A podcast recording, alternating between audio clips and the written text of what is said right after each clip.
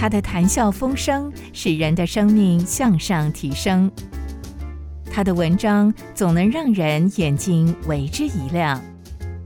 欢迎收听由张文亮教授所主持的《河马教授说故事》。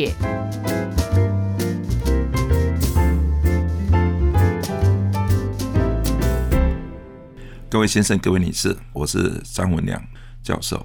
我底下要分享的一个题目，也许它是一个问题，就是世界上的植物为什么这么多种？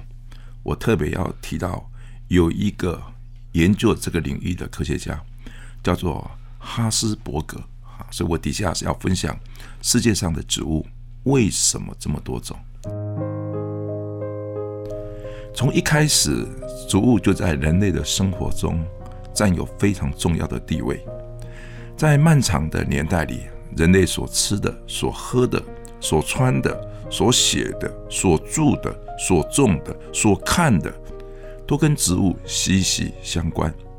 有这么多经验的累积，几千年来，人类应该认识大地上的各种植物。不，其实人类所认识的植物，那还差得远呢。直到目前为止，世界上的植物至少超过三十万种以上。在这三十万种以上的植物，人类知道使用的也不过只有三千种，而知道可能具有药效的大概六百种，当做食物的大概有一百五十种，当成主要的粮食的才只有十二种。除此之外，除了人类所知道的这三千种植物之外，大部分的植物人类根本不知道它是什么，根本不知道它的用途。对这种植物知道的太少太少，所以就用通称的方法来说明植物。例如，有称之为啊某些植物可能具有水土保持的功能，就称它们是具有水土保持功能的植物。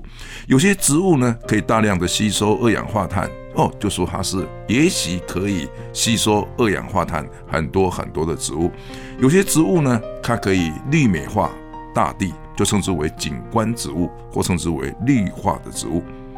在所有的植物当中，人类真正知道它的功用的，竟然少于百分之一。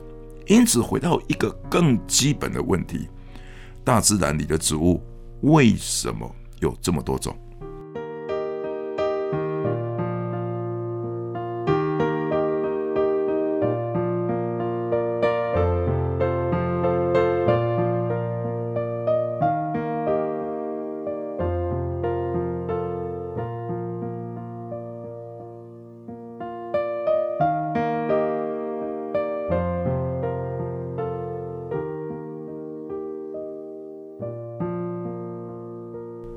植物为什么有这么多种类？这个问题可以考倒古今中外所有自认为聪明的人。例如五千年前，传说中国的神农氏就知道尝百草，其实百草还是不够多。希腊时期的哲学家已经知道了三百六十种植物的用途，其实三百六十种还是太少了。罗马时代从这三百六十种增加，一直到了六百种。其实六百种还是很少很少。人类对于植物知道的这么少，这是一件很严重的事吗？是的。一八九五年，宾州大学的植物学教授哈斯伯格，他就认为人类对于大多数的植物不了解，会让非常有用的植物疏于保护，导致灭种。植物可能是一个非常庞大的医药库，植物可以合成超过万种以上的化学物质，许多是医治人的良方。现今许多的疾病被视为绝症，可能的关键是我们依然不了解某种植物的合成物对人体的药效的功能。我们如果继续的任凭许多植物的品种快速的灭绝，等于是在阻断自己得医治的可能。为了更多认识植物的用途，哈斯伯格教授他建议我们应该向原住民学习，学习他们对于周遭植物的使用，学习他们对于周遭植物的认识，学习他们对于周遭植物拿来当做药品使用的方法。所以，这个教授哈斯伯格就创了一个新的邪门，叫做民族植物学。成立这个学门的用处是可以帮助人更多的认识植物。哈斯伯格教授他写道。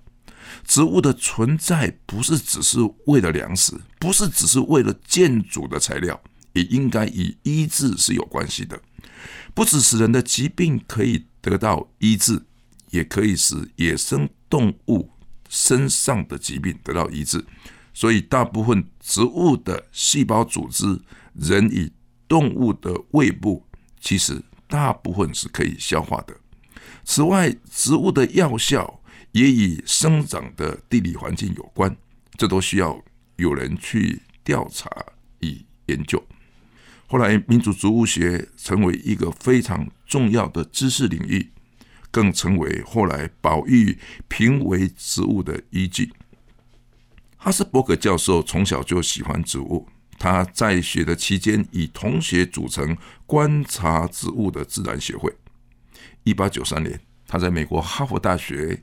取得博士学位，后来前往美国的宾州大学担任教授。上课之余，他到处旅行，他的足迹遍布中美洲、南美洲与太平洋的诸岛。他一边前往，一边记录各处的原住民是如何使用原生的植物。哈斯伯格教授他写道：“这些记录将给。”医学带来曙光。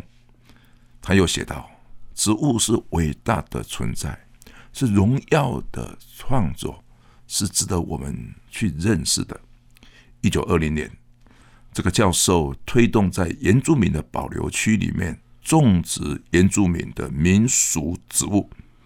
他写道：“原住民的智慧保存在民俗植物的认识里。”哈斯伯格教授提倡原住民以民俗的植物作为制品，并且可以推动民俗植物的药用的分析，以拿来做进一步的研究。例如，在亚马逊河，哈斯伯格教授他发现有些土著用一种马钱子科的植物的树叶，当做涂在吹箭上的毒液，射到猎物。猎物随即麻痹倒地，束手就擒。他就提出，这种箭毒植物可能含有影响神经的化学物质，是值得进一步研究的植物的物种。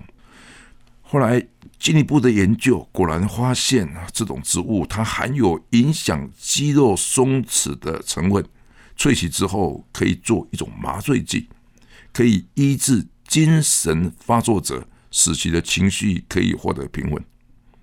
更重要的，他也记录太平洋岛屿的原住民肺部或者是胸口不舒服的时候，在地的原住民就取一种叫做紫杉的老树皮来烧。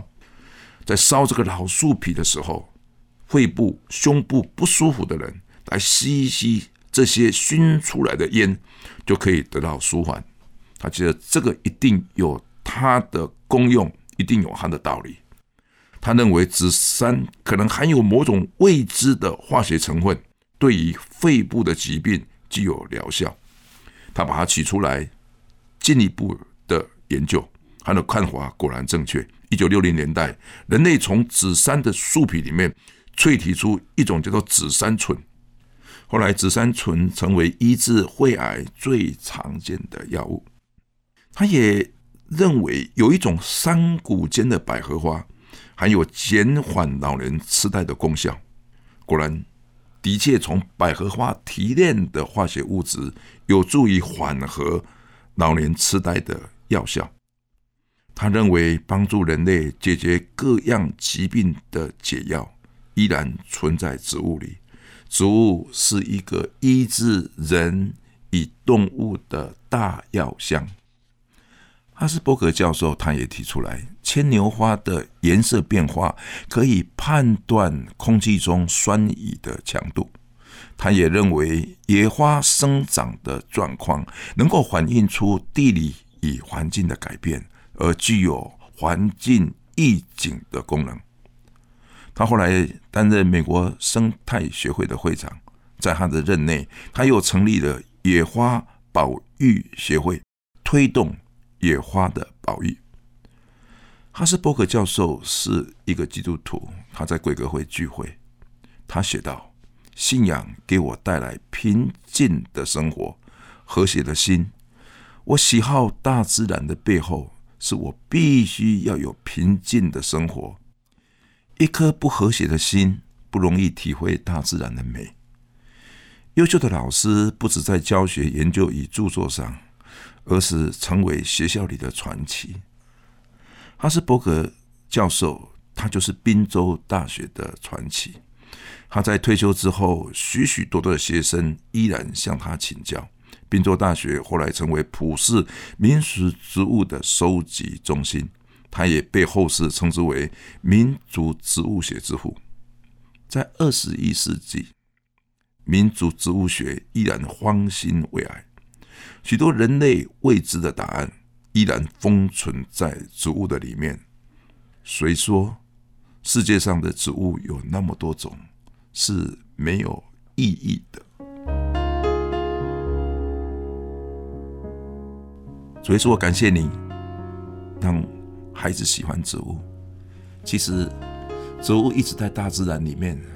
遇到狂风暴雨，遇到太热太冷，它也没有跑进房子里面来休息，它依然站在那个地方，默默的承受这一切。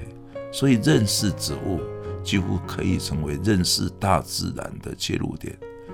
许多的动物都是依靠植物而获得生存、获得繁殖、获得食物，因此认识植物。也可以切入对动物的认识。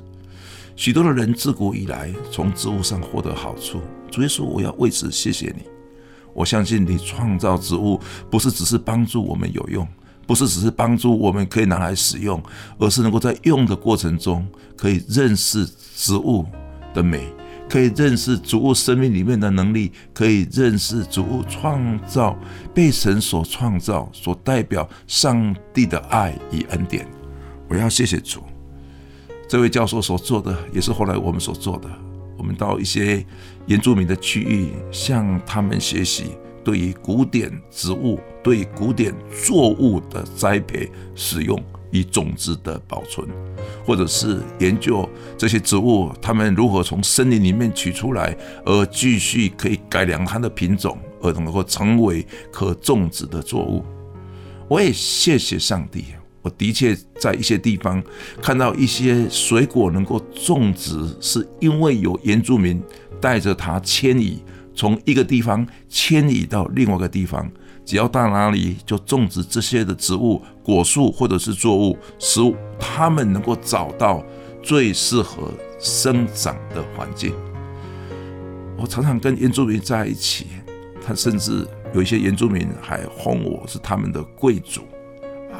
但是我从他们身上学习了很多，这其中我真的能够体会上帝给这个大地这么多种的植物。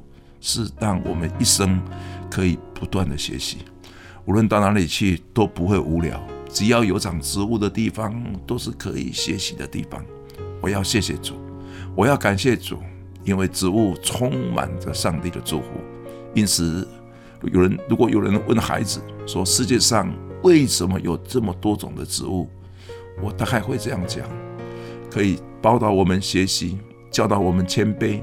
教导我们去认识，也许上帝不断的把恩典放在这些植物的里面。我谢谢主，我要为一棵的小草，我要为一朵小花，我要为一棵的树木，不管它长得是好看或不好看，花是大还是小，树是长得高还是小，都是值得孩子来称颂赞美上帝的题材。我要感谢主，我这样祷告赞美。感谢是奉耶稣基督的名，阿门。